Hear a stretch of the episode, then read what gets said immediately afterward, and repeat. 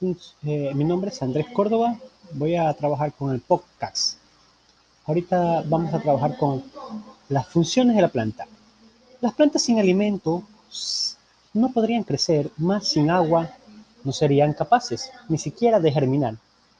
En el suelo hay una cantidad de nutrientes, principalmente nitrógeno, fósforo y potasio, que solo estarán disponibles una vez que queden disueltos en el agua. Una vez lo hagan, las raíces podrán absorberlos sin mayor problema para lo que es útil para lo siguiente. Nitrógeno es esencial para que puedan crecer, desarrollar la clorofila y realizar la fotosíntesis.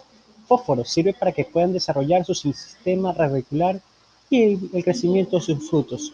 Potasio es muy importante ya que interviene en la respiración vegetal y en el transporte de alimentos.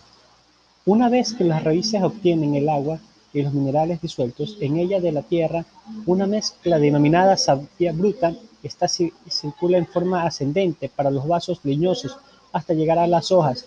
Allí, mediante la fotosíntesis, se transforma una savia elaborada, la cual es conducida en forma descendente por los vasos liberianos a todas las partes del ser vegetal. El material que sobra se almacena y queda como reservas.